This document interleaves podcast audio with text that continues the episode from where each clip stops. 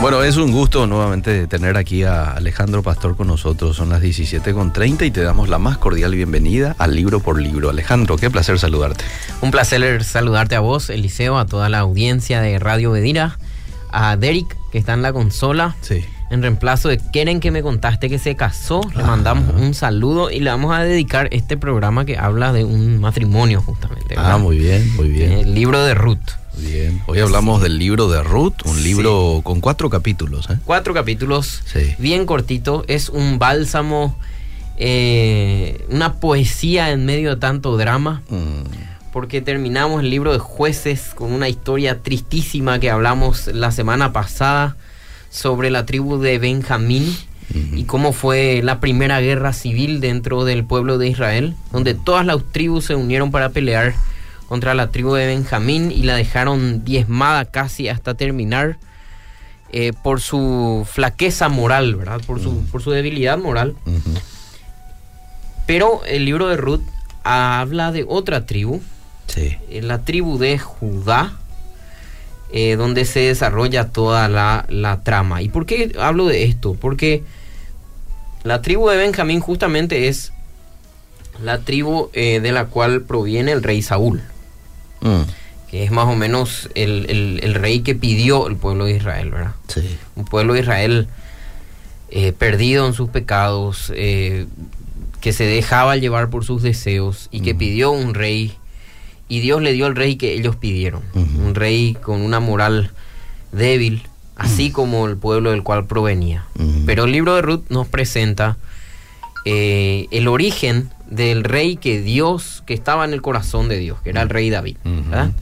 Y ese es el propósito principal del libro de Ruth, presentarnos un poco los orígenes del rey David. Ahora, eh, es un libro cortito, si bien es un libro cortito, es, es un libro histórico Mm. que nos cuenta una, una pequeña historia, una, una historia romántica, Mm. es un libro un poco poético también. En medio de tanto drama, ¿verdad? Todas las guerras de conquista y luego está el libro de Ruth, el bálsamo ahí en el medio y luego continúa la Biblia con todas las guerras eh, eh, por eh, que enfrentaron a Saúl, David y, Mm, mm. y contra todas las eh, contra con el establecimiento del Estado de Israel. Ahora, fíjate, Eliseo, que en el en el canon judío Mm, Ruth está en otra ubicación, ¿sí? Porque Mm. Ruth es un libro eh, que mayormente está entre los me- mejillot o libros de sabiduría mm, y está entre, entre proverbios y cantares. mm. ¿Cómo termina Proverbios? Con el relato de la mujer virtuosa, Proverbios 31. Sí. Después en Ruth tenemos un ejemplo, una ilustración de la mujer virtuosa Mm, Y continúa con Cantar de los Cantares, que también habla de la relación matrimonial, de la relación de pareja. No hubieran colocado después de Proverbios. Mi- Mira un poco cómo, cómo, cómo conecta el, Sí. el canon judío, Sí. porque justamente en Ruth se habla de que ella era una, una mujer virtuosa. Mm, Y entonces el, el judío que leía podía leer el Proverbio 31, continuar con la historia de Ruth y seguir con el tema del matrimonio. Así que el tema del matrimonio es, es un, un tema eh, que, en el cual se hace énfasis acá en el libro de Ruth. Bien. Y que en el canon judío tiene, eh, le da ese, ese sentido al canon judío, ¿verdad? En, nuestro, en, nuestra, en nuestra Biblia que nosotros tenemos en el español y también en la Septuaginta, que es la traducción de la Biblia hebrea al griego.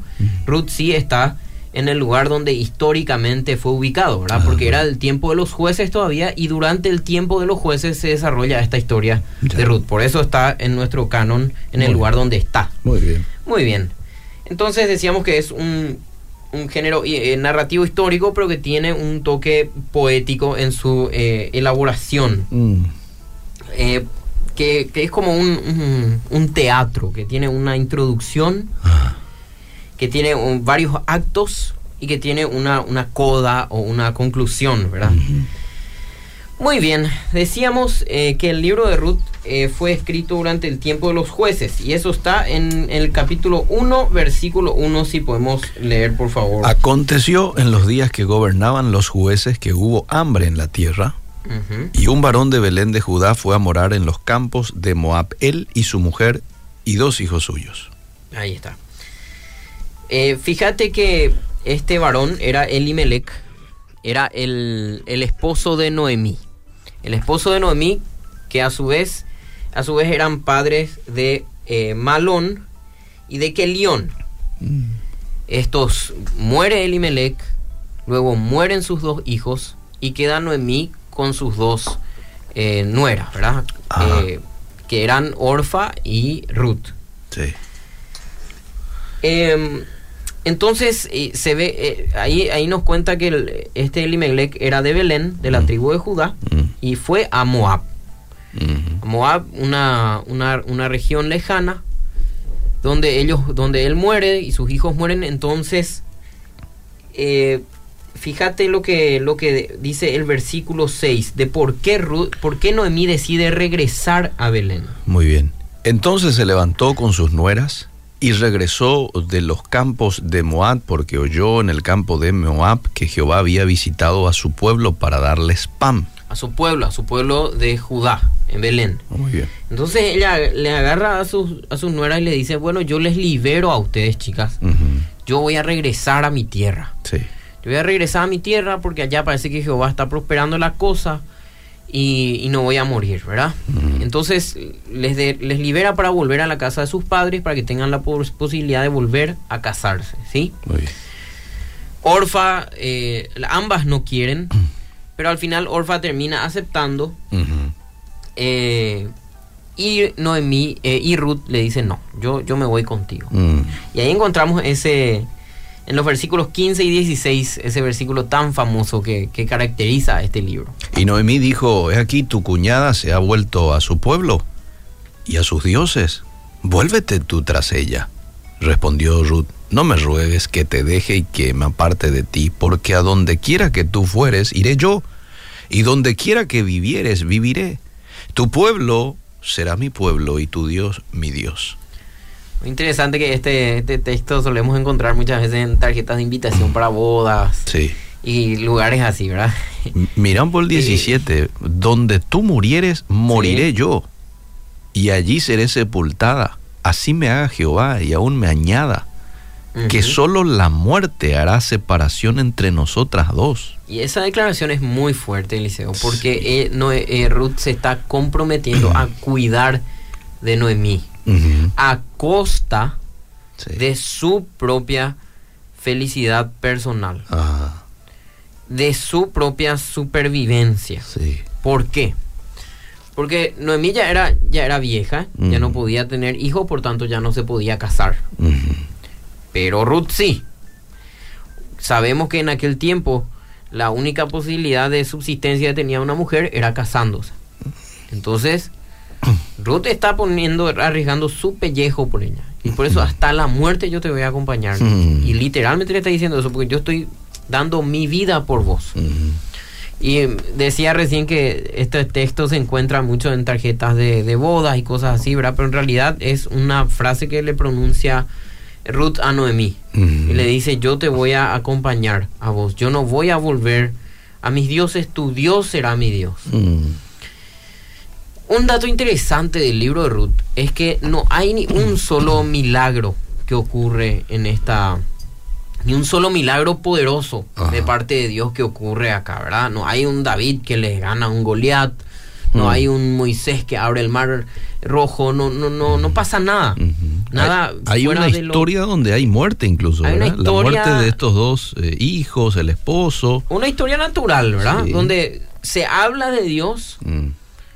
Pero no hay una providencia directa de Dios o, o- o en ninguna parte dice y Dios obró y tal cosa sucedió, ¿verdad? Ah.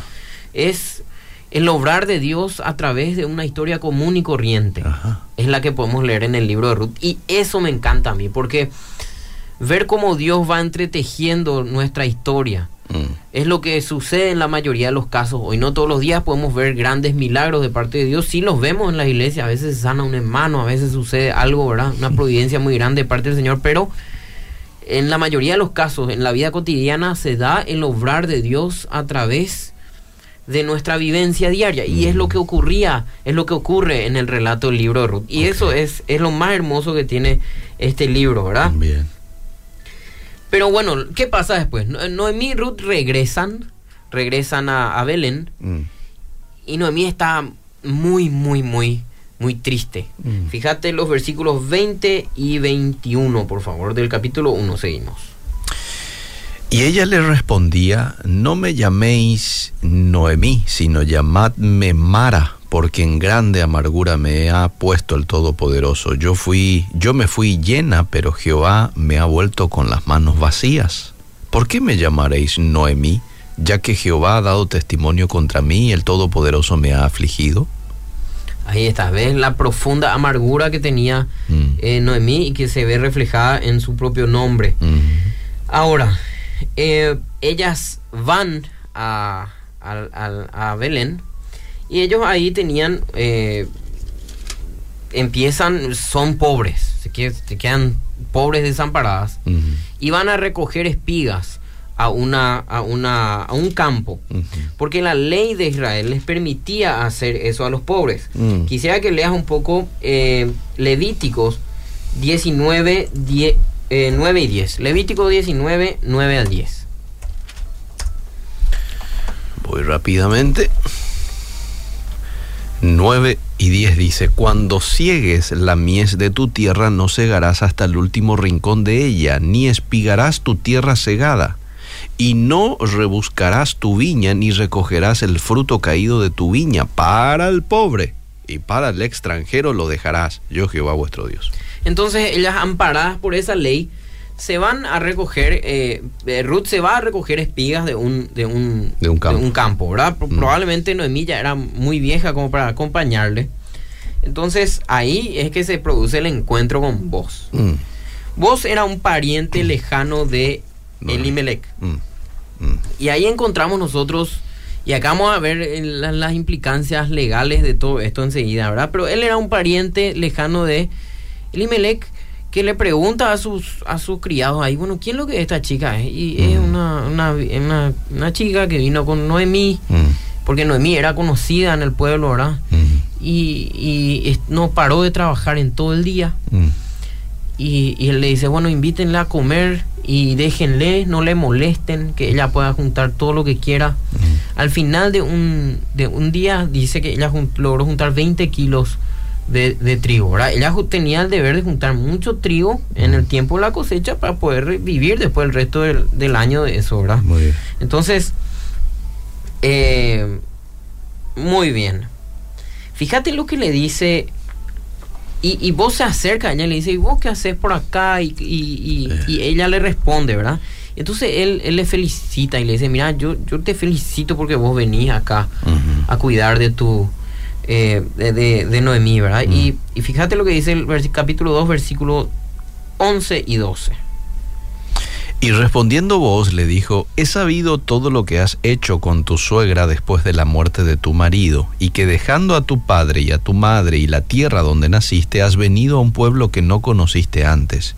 Jehová recompense tu obra, y tu remuneración sea cumplida de parte de Jehová, Dios de Israel, bajo cuyas alas has venido a refugiarte.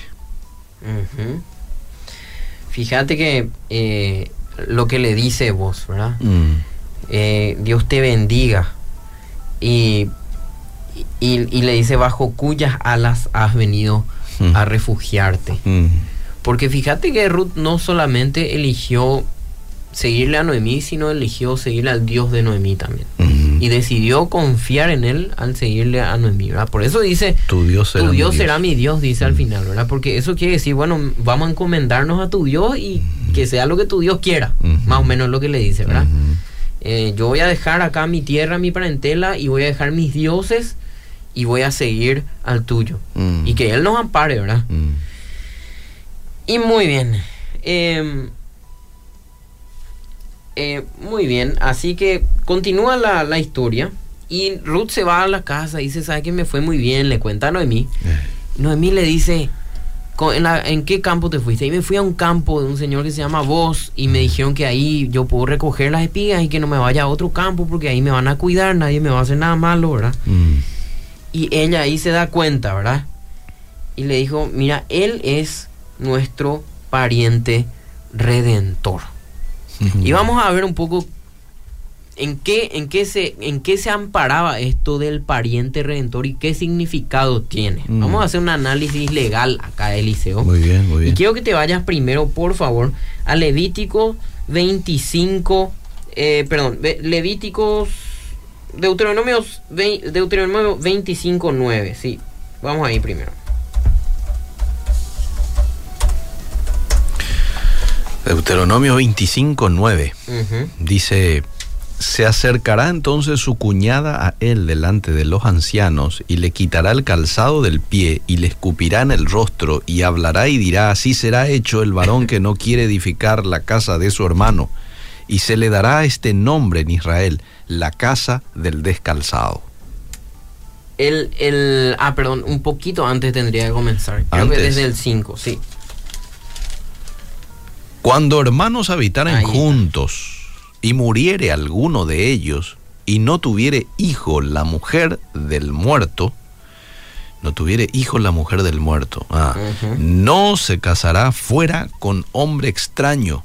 Su cuñado se llegará a ella y la tomará por su mujer y hará con ella parentesco. Y el primogénito que ella diere a luz sucederá en el nombre de su hermano muerto para que el nombre de éste no sea borrado de Israel. Y si el hombre no quiere tomar a su cuñada, irá entonces su cuñada a la puerta, a los ancianos, y dirá, mi cuñado no quiere suscitar nombre en Israel a su hermano, no quiere emparentar conmigo. Entonces los ancianos de aquella ciudad lo harán venir y hablarán con él, y si él se levantare y dijere, no quiero tomarla, se acercará entonces su cuñada a él delante de los ancianos y le quitará el calzado del pie y le escupirá en el rostro, y hablará y dirá, así será hecho el varón que no quiere edificar la casa de su hermano, y se le dará este nombre en Israel, la casa del descalzado. Entonces ahí vemos, esa es la ley del levirato. Le Ok. llamaban la ley del levirato, en la cual un hermano estaba obligado a casarse Con la cuñada. viuda Sí. de- De del, herma- hermano. del- del hermano, ¿verdad? Ujú.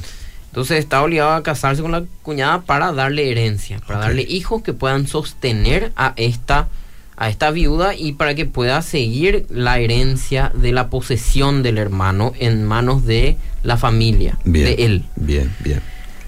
Ese por un lado. Después tenemos otras dos eh, leyes que, com- que complementan a esta, que está en Levítico 25, 25 al 30 y 47 en adelante. Esta es, esta es la ley del pariente redentor. Vamos primero a Levítico 25, 25 en adelante. A ver, el 25 dice, cuando tu hermano empobreciere y vendiere algo de su posesión, entonces su pariente más próxima vendrá y rescatará lo que su hermano hubiere vendido. Y cuando el hombre no tuviere rescatador y consiguiere lo suficiente para el rescate, entonces contará los años desde que vendió y pagará lo que quedare al varón a quien vendió y volverá a su posesión. Mas si no consiguiere lo suficiente para que se la devuelvan lo que vendió, estará en poder del que lo compró hasta el año del jubileo. Y, el, ju- y al jubileo saldrá y él volverá a su posesión. Entonces ahí está, la tierra. Mm, La tierra también era una, una, una obligación de re- recuperar por el hermano o por el pariente. Si tu pariente cercano pierde su tierra, entonces vos tenés la obligación de recuperar la tierra para él. ¿sí? o para su heredad. Ya. Entonces lo mismo se aplica al, al extranjero. Mm, Dice el 47, si el forastero o el extranjero que está contigo se enriqueciere y tu hermano que está junto a él empobreciere y, y se vendiera al forastero o extranjero que está contigo o alguno de la familia del extranjero, después de que hubiere sido vendido podrá ser rescatado, ¿sí? O redimido. Uno eh, de sus hermanos lo rescatará. Entonces los israelitas tenían la obligación de rescatar la posesión de su hermano, a su hermano mismo y también la herencia de su hermano. Estas son las leyes que constituyen eh, las leyes del eh, levirato y del pariente redentor. Ya. Muy bien.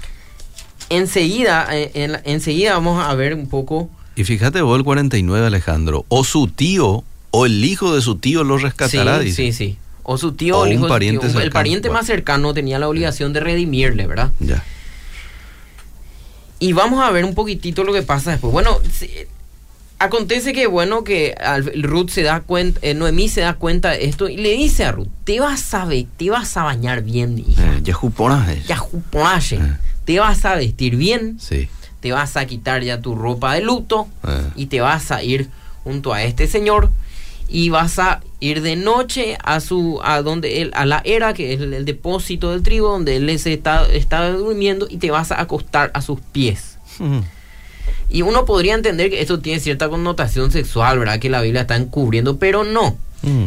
Lo que ella le dijo lo- eh, es lo que comúnmente solían hacer los criados o los siervos Mm. eh, con eh, los amos.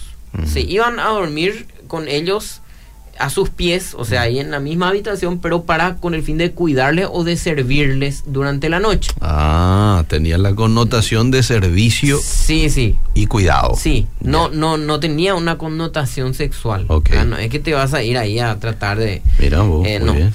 Valga esa aclaración. Valga esa aclaración, importante aclaración, ¿verdad? Sí. Entonces, eh, ¿qué pasa? Se va, ella hace eso y ella al levantarse, él le dice, ¿qué hace acá vos? Le dice él, ¿verdad? Eh, Y ella le, dijo, le dice, te ruego que, eh, te ruego tocar la punta de tu manto. Que, me, que extienda sobre mí la punta de tu manto. Eso Ah. quería decir, en el contexto, ella le estaba pidiendo matrimonio.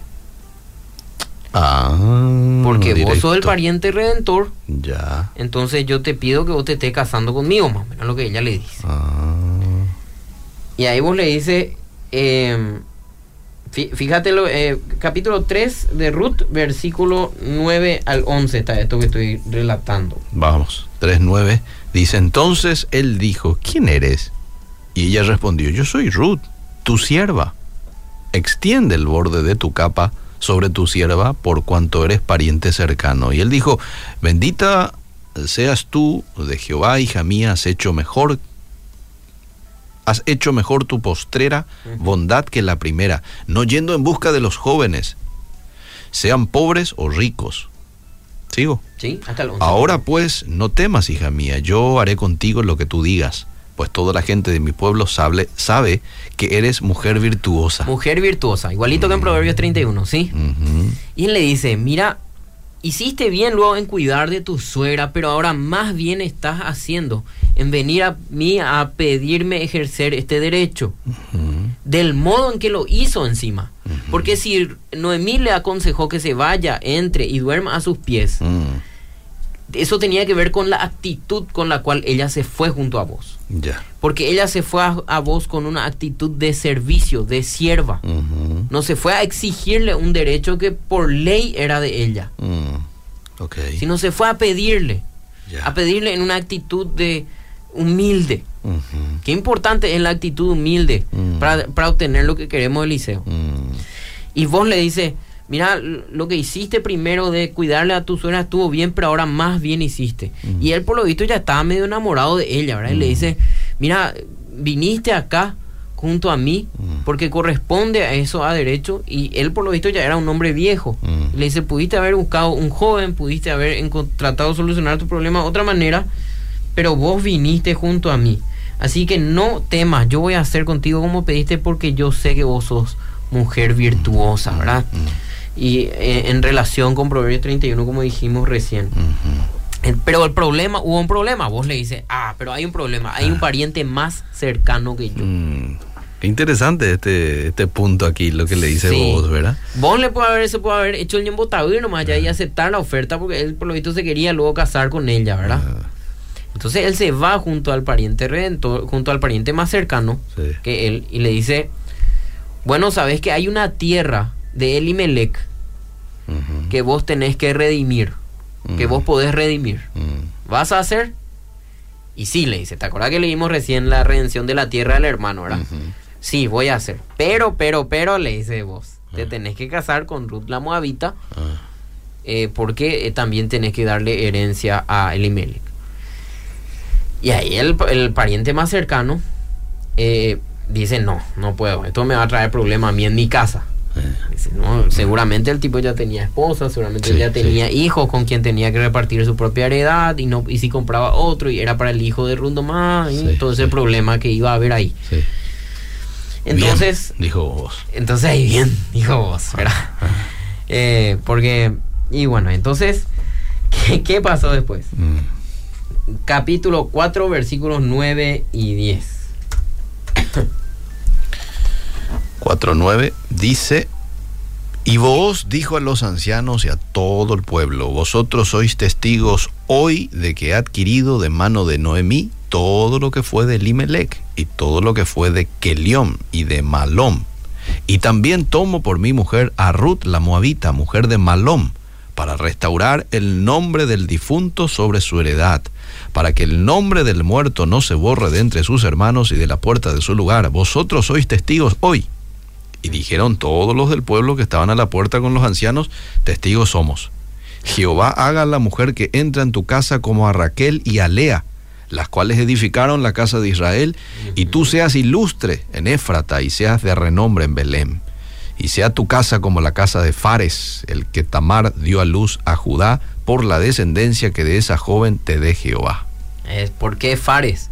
Mm, Eh, porque, ¿te, te acuerdas la historia de Tamar y Judá? ¿sí? Sí. Que Tamar era la, la, la nuera de Judá, que él le- eh, se murió su hijo, el hijo de Judá y él le dijo, andate a tu casa, espera que mi hijo crezca para que te case con él. Y él, él nunca le envió al hijo, entonces ella se hizo pasar por prostituta Sí. y se metió con su suegro para poder darle descendencia a su hijo. Sí. Y ahí nació Fares. Y Fares es el que nació primero, ¿verdad? Y entonces por eso le dice que sea como Fares, ¿verdad? Bien. Eh, y fíjate lo que dice el versículo 14 del capítulo 4, el, eh, cómo va terminando la historia de Eliseo. Y las mujeres decían a Noemí, la suegra, Loado sea Jehová que hizo que no te faltase hoy pariente cuyo nombre será celebrado en Israel, el cual será restaurador de tu alma y sustentará tu vejez, pues tu nuera que te ama lo ha, lo ha dado a luz, Y atende lo que dice ahí. Y ella, y ella es de más valor para ti que siete hijos. fíjate, fíjate cómo comienza la historia. Ella perdió todo, perdió su marido, perdió dos hijos, Sí. pero al final Dios, Dios le redime, Hmm, ¿sí? Wow. Dios le redime a través de este pariente eh, redentor justamente. Qué lindo. Y acá quiero hacer la aplicación porque fíjate que nosotros hablamos de Dios como nuestro redentor, Eliseo. Sí. Isaías 54 capítulos, eh, versículos 4 y 4 en adelante, si puedes leer. por. Sí, cómo no. Muy rápido. Isaías me dijo. 54, Sí, ahí está. Versículo eh, 4 en adelante. Dice, no temas, pues no serás confundida y no te avergüences, porque no serás afrentada, sino que te olvidarás de la vergüenza de tu juventud y de la afrenta de tu viudez no tendrás más memoria. Porque tu marido es tu hacedor, Jehová de los ejércitos es su nombre, y tu redentor, el santo de Israel. Tu redentor, el santo de Israel. Mm. Fíjate, seguí nomás. Dios de toda la tierra será llamado, porque como a mujer abandonada y triste de espíritu te llamó Jehová, y como a la esposa de la juventud que es repudiada, dijo el Dios tuyo. Fíjate cómo ahora este texto tiene un significado diferente para nosotros, Eliseo. Mm. Porque lo entendemos en el contexto del pariente redentor. Ajá, ¿Sí? sí señor. Y ahora cuando eh, cantamos en las canciones, tú eres mi redentor. Mm, Ahora entendemos de una manera diferente lo que es el significado de la redención. Que Dios nos compró Sí. para poder darnos un futuro.